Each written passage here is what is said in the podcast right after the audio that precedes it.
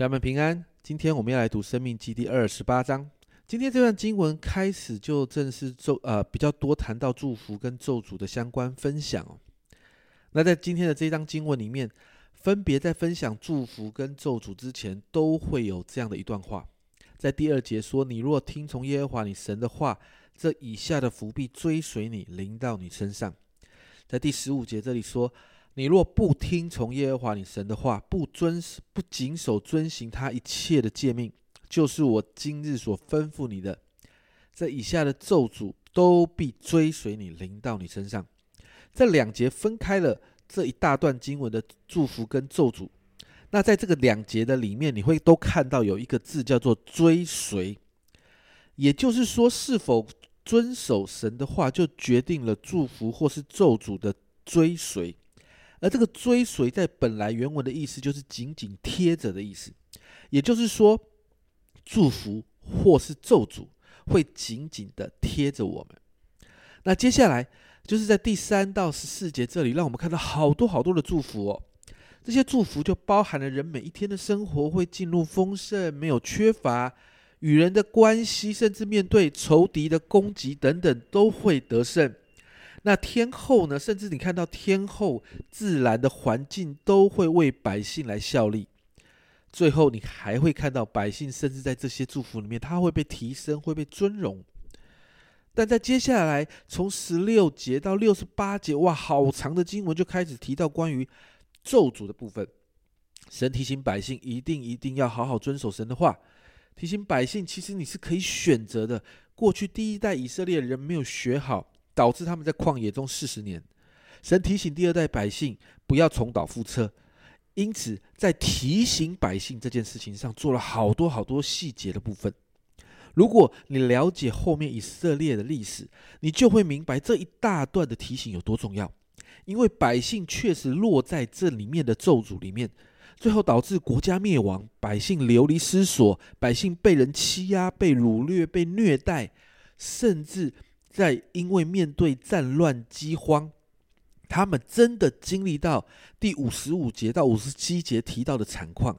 经文这样说：，甚至你受仇敌围迫、窘围困、窘迫的城中，他要吃儿女的肉，不可分一点给他的亲人，因为他一无所剩。你们中间柔弱娇嫩的妇人，是因娇嫩柔弱不肯把脚踏地的。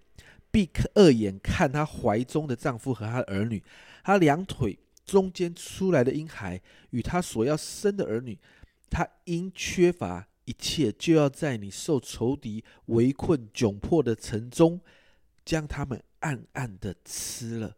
哇，好残忍！很多人没有办法接受这个部分，可是这确实在以色列的历史里面，他们在战乱的里面被围困到饥荒的里面没东西吃的时候，他们真的易子而食。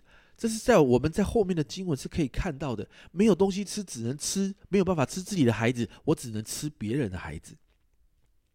所以神在提醒百姓，特别到五十八节的时候，这里看到神要百姓学习敬畏神。经文这样说：这书上所写律法的一切话，是叫你敬畏耶和华你神可荣可畏的名。我想这也是给我们的提醒。神是爱我们的，神是怜悯我们的，但不代表我们可以不敬畏他，不把神当神看。很多的时候，我们在读二十八章的时候，好像在洗三温暖，前面看得很舒服，但后面看得很难过。但当我们回到我们，特别是我们当中有好多做父母的，我们回到父母这个身份的时候，我们对待孩子，其实很多的时候，我们也是把祝福跟咒诅讲得很明白，让孩子去选择。例如说，我们会告诉孩子不要碰电源插电源的插座，因为会触电。我们把触电后的所有的呃状况，好像一个咒诅一样，我们讲得很清楚明白，你会电到，你会痛，我们都讲得很明白。但总是看到有孩子会去碰。那当孩子受伤的时候，其实我们有时候很很心疼他们，但是我们也很生气。明明我们就讲过了，所以很多的父母就会边念边碎念他，但是边帮他上药，甚至会抱抱在哭泣中的孩子，然后顺便再一次提醒他说：“以后就不要再碰了。”其实你会发现，神对以色列百姓所做的也是这样，就算百姓不遵守神的诫命，导致面对咒诅的时候，神仍然在盟约中带领百姓。神对百姓的计划没有改变，神的爱也没有改变。因此，家人们，今天你的选择是什么呢？你要进入咒诅，还是要进入祝福呢？这两者，白纸黑字都写在圣经中了。你要哪一个来追随你呢？今天为你自己来祷告。求圣灵帮助我们，常常学习遵守神的诫命，让我们成为一个在祝福中的人。料理东西君有一句非常有名的台词，就是“你今晚你要选择哪一道菜？今天你的选择是咒诅还是祝福呢？都写在圣经里面了。